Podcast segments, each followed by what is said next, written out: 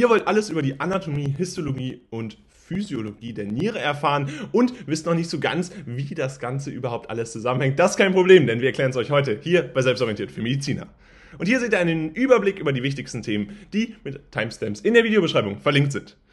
Und bevor das Video jetzt losgehen kann, seht ihr es schon. Unser Kurs ist jetzt verfügbar und da erfahrt ihr wirklich alles rund um die Niere, alles, was wir in diesem Video abdecken. Also Anatomie, Histologie, Physiologie der Niere äh, mit verschiedenen Texten, Zusammenfassungen und vor allen Dingen auch Karteikarten zum schnellen Lernen und für die optimale Vorbereitung auf eure nächste Prüfung oder eben auch das Physikum. Außerdem bekommt ihr 20% mit dem Code WELCOME. Und das Beste ist, es gibt jetzt auch ein komplettes Abo, wo ihr alle verschiedenen Kurse einmal zur Verfügung habt, die wir jemals veröffentlicht haben. Also einmal Selbstorientiert Plus für Mediziner Mediziner mit allen Kursen in der Anatomie, Physiologie, aber eben auch in der Biochemie. Checkt es gerne aus, die ersten beiden Links in der Videobeschreibung und dann sehen wir uns ganz bald auf unserer eigenen Webseite. Fangen wir an mit der Anatomie der Niere und dabei ist es natürlich ganz wichtig, erstmal zu klären, wo sich die Nieren überhaupt befinden. Und die Nieren befinden sich in der retroperitonealen Region entlang des Musculus obsors. Ja, scheiße.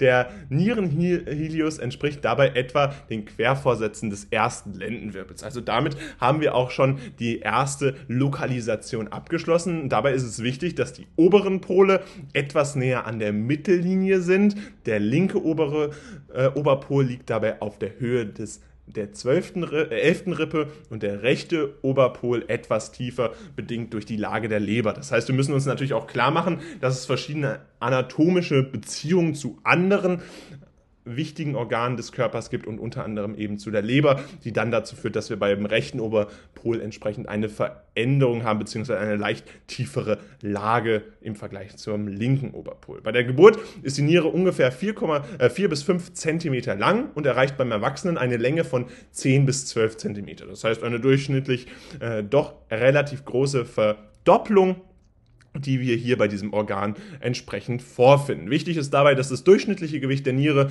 beim Neugeborenen ca. 23 Gramm äh, wiegt und hier beim Erwachsenen dann bis zu 125 Gramm im Durchschnitt, natürlich ganz wichtig, erreichen kann. Beim Neugeborenen ist die Niere in Bezug auf die Anzahl ihrer Elemente ein vollständiges Organ, weiteres Wachstum verlängert und vergrößert insbesondere die Tubuli, insbesondere den gewundenen Tubuli und die Glomeruli verdoppeln dabei ihr Volumen. Ihr seht nämlich diesen Anstieg von 23 zu 125 Gramm. Das ist natürlich durchaus wichtig. Dabei werden die Nieren durch äh, verschiedene Strukturen äh, entsprechend dann auch unterstützt. Dabei ist insbesondere das perineale Fett innerhalb des perinealen der Faszie oder der Kapsel äh, mit seinem vorderen Blatt vom Told und seinem hinteren Blatt vom äh, der Nierenzelle dann entsprechend wichtig, um die Nierenzelle zu bilden. Nieren, der Nierengefäßstiltonus der Bauchmuskulatur ermöglicht dann das Volumen der Baucheingeweide, was natürlich auch hier wieder für die Beziehung innerhalb äh, der anatomischen Lage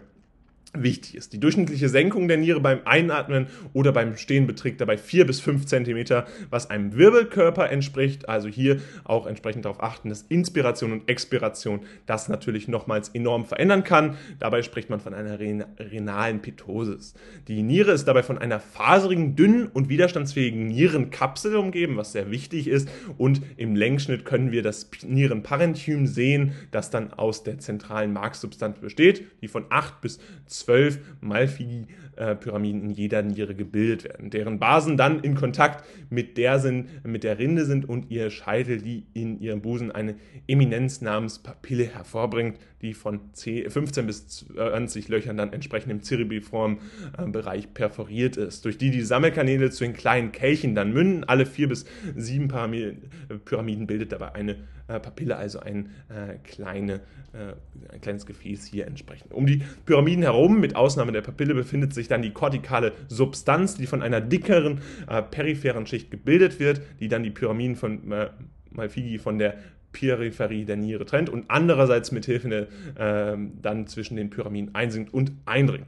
Der periphere Teil der kortikalen Substanz besteht dabei aus den äh, verschiedenen Pyramiden. Die Rindensubstanz enthält die Glomeruli im Zwischen- oder Bindegewebe, das die Tubuli voneinander trennt und das renale Reticulum bildet, befinden sich dann die arteriellen, venösen und lymphatischen Gefäße sowie die Nerven der Niere. Das Nierenbecken kann dabei intra- oder extrarenal sein und hat normalerweise drei große Unterteilungen, die durch die Vereinigung von zwei bis vier jeweiligen kleineren äh, Unterteilungen dann gebildet wird.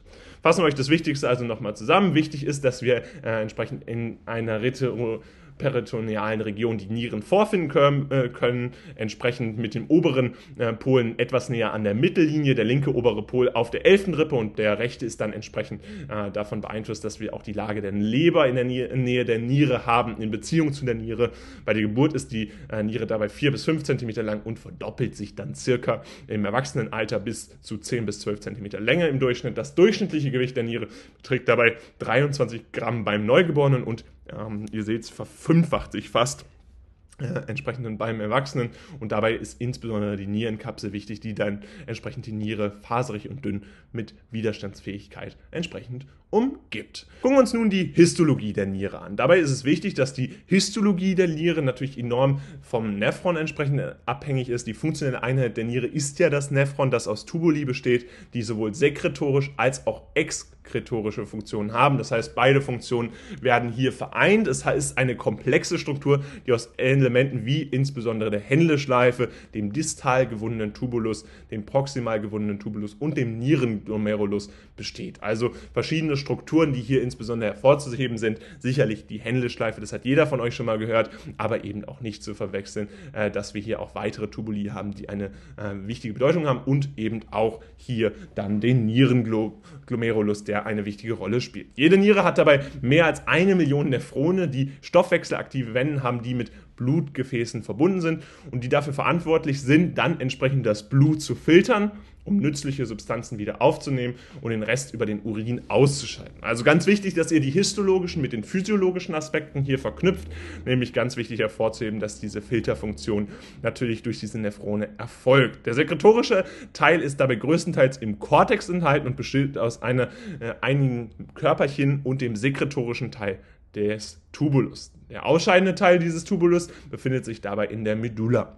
Das malfigische Körperchen besteht dabei aus einer Kapsel, den Bowman-Körperchen, in deren Inneren sich der Glomerulus befindet, der aus einem Bündel von Blutkapillaren gebildet wird, die dann durch ein blutführendes Gefäß, die afferente Arterie also, und durch ein blutausscheidendes Gefäß, die efferente Arterie also, mit dem Kreislauf der Niere verbunden sind.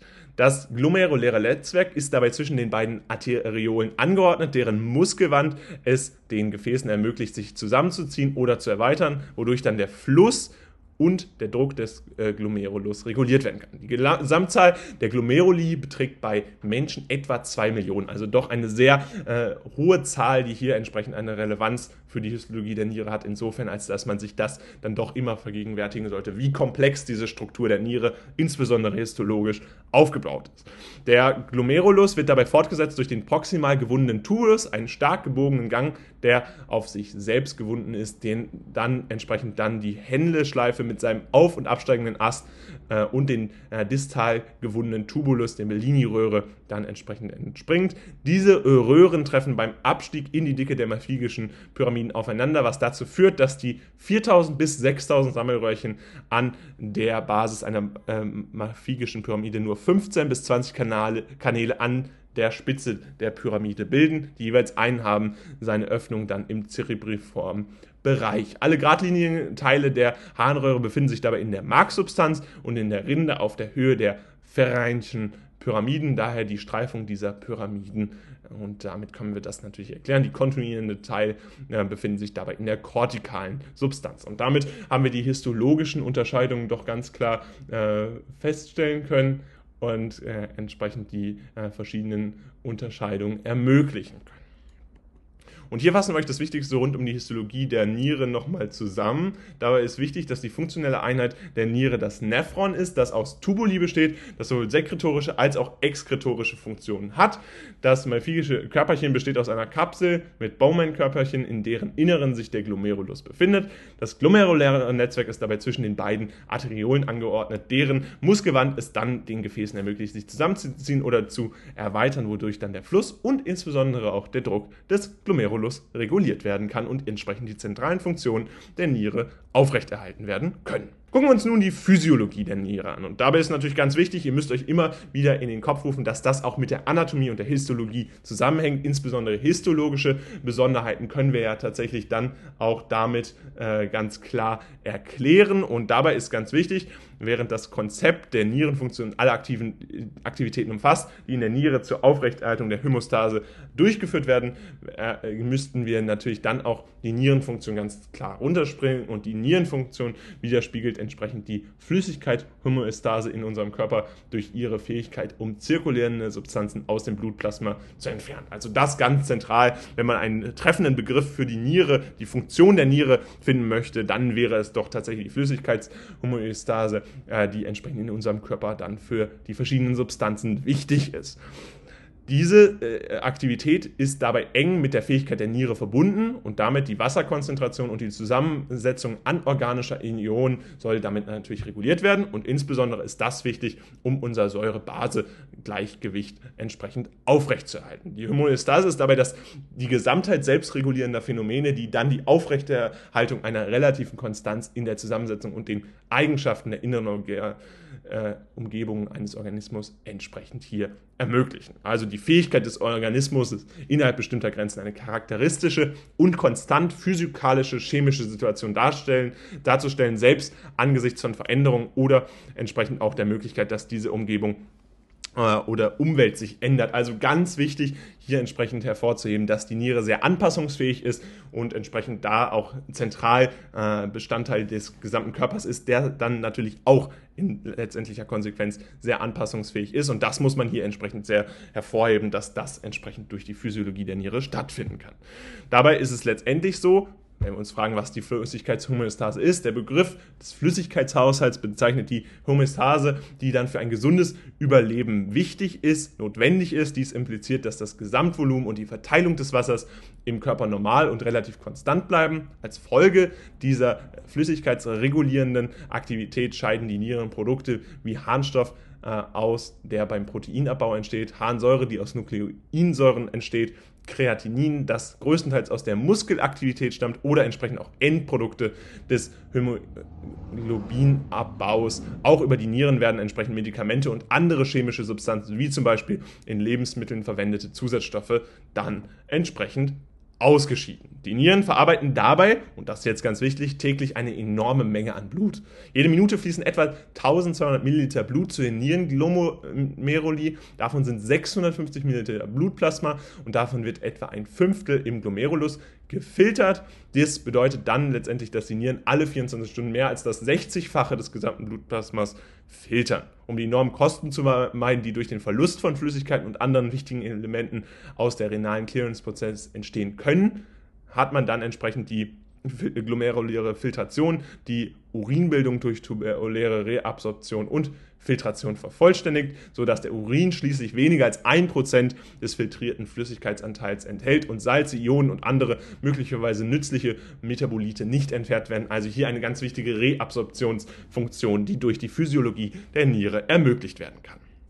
Fassen wir euch das Wichtigste also nochmal zusammen. Grundsätzlich ist es so, dass wir die Flüssigkeitshomöostase in unserem Körper durch die Niere gewährleistet sehen. Das heißt, hier sind die Nieren natürlich ganz wichtig dafür, den Flüssigkeitshaushalt aufrechtzuerhalten, eben eine relative Konstante des Körperflüssigkeitenspiegels zu sichern, auch wenn wir eben auch eine Ausscheidung haben, eben aber hier nur mit circa 1% äh, der verschiedenen äh, unbrauchbaren äh, bzw. brauchbaren Metabolite, die dann ausgeschieden werden. Alle anderen können dann entsprechend reabsorbiert werden und das ist ein enormer Erfolg, insbesondere wenn wir uns vergegenwärtigen, dass die Nieren alle 24 Stunden mehr als das 60-fache des gesamten Blutplasmas filtern, also ein enormer Aufwand, der hier entsprechend durch die Physiologie der Niere erreicht wird. Gucken wir uns nun an, wie der Prozess der Urinbildung stattfindet. Grundsätzlich ist es so, dass der Vorurin in den proximalen gewundenen Tubulus gelangt, den ersten Teil des Nephron-Kreislaufs also, und hier dann ein wesentlicher Anpassungsprozess stattfindet, um sicherzustellen, dass das Blut die richtige Zusammensetzung beibehält. Also ganz wichtig, hier entsprechend in dieser Urinbildung, dass diese Zusammensetzung gewährleistet wird. In diesem ersten Teil des Tubulus werden die verschiedenen für unseren Organismus notwendigen Substanzen dann gesammelt dieser Mechanismus wird dann Reabsorption genannt und ist enorm wichtig, um entsprechend auch die Flüssigkeit-Homöostase dann am Leben zu erhalten, beziehungsweise den Menschen auch in seiner Konstanz entsprechend überlebensfähig zu machen. Und damit findet dann natürlich auch ein Sekretionsprozess statt, bei dem dann einige Blutbestandteile dann ausgeschieden werden. Nach Abschluss dieser ersten Phase wandert dann das Präurin zum zweiten Segment das, des Nephrons der Händelschleife. Hier werden wir dann sozusagen im Kern der Niere, also dem Mark der Niere. Die aufsteigenden und absteigenden Äste der Händelschleife verlaufen dabei parallel, wenn die Flüssigkeit in entgegengesetzte Richtung strömt. Dies liegt unter anderem an unterschiedlichen Durchlässigkeiten der Wände, die dann enorm relevant sind. Einerseits ist der absteigende Ast dabei sehr wasserdurchlässig und der zweite aufsteigende Ast ist salzdurchlässig. Diese Unterschiede zusammen mit der Tatsache, dass sich äh, die umgebende Mark Gewebe zunehmend konzentrierter wird, führen dazu, dass das Präurin Wasser durch Osmose verliert. Also ein Phänomen, das auftritt, wenn zwei Lösungen mit unterschiedlicher Konzentration durch eine semipermeable Membran getrennt werden und die Lösungsmittel dann diffundiert durch die Membran von der Flüssigkeit mit niedriger Konzentration zu der Flüssigkeit mit höherer Konzentration, bis die Konzentrationen dann ausgeglichen sind, während dann es entsprechend durch die Händelschleife absteigt. Genau das ist der Prozess dieser Osmose. Von der Händelschleife äh, gelangt das Urin dann mit viel Wasser in den distalen Tubulus und den Sammelkanal. Und dabei ist es so, dass geschätzt wird, dass die Nieren jede Minute 20 Prozent des gesamten vom Herz gepumpten Blutes enthalten, um, äh, erhalten, um es zu reinigen und auszugleichen. Das ist ein komplexer Prozess, den sie durch verschiedene Prozesse entsprechend durchführen. Sie halten dabei das schmutzige Blut und das tritt dann durch die Nierenarterie ein, die es zum äußeren Teil des Organs, also dem Cortex. Dort arbeiten die Blutkapillaren mit dem Nephron winziger Filtereinheiten zusammen. Sie trennen die kleinen Elemente, also Abfallprodukte wie Toxine und so weiter, von den größeren, wie beispielsweise rote Blutkörperchen, weiße Blutkörperchen, die entsprechend erhalten bleiben müssen. Sie geben das gefilterte Blut dann letztendlich zurück und die Nephrone schicken das saure Blut zur Nierenvene, die es dann den Rest des Körpers wieder verteilt, also wieder in den Umlauf, in den Kreislauf einbringt. Und das Urin wird natürlich auch gebildet. Es wird dann in die Nierenpyramide gesammelt und konzentriert. Von dort gelangt es dann in den Harnleiter, der es dann zur Blase schickt. Dabei ist es ganz klar, Nierenprobleme können Erkrankungen wie Nierenversagen, Nierensteine und Nierenkrebs umfassen. Also enorm wichtige klinische Bedeutung, die hier entsprechend stattfinden können, die enorm problematisch sind. Damit ist aber auch ganz klar, dass die Niere eben ein ganz zentraler, komplexer Bestandteil äh, dieses gesamten Systems ist und damit natürlich auch enorm wichtig ist, aufrechtzuerhalten.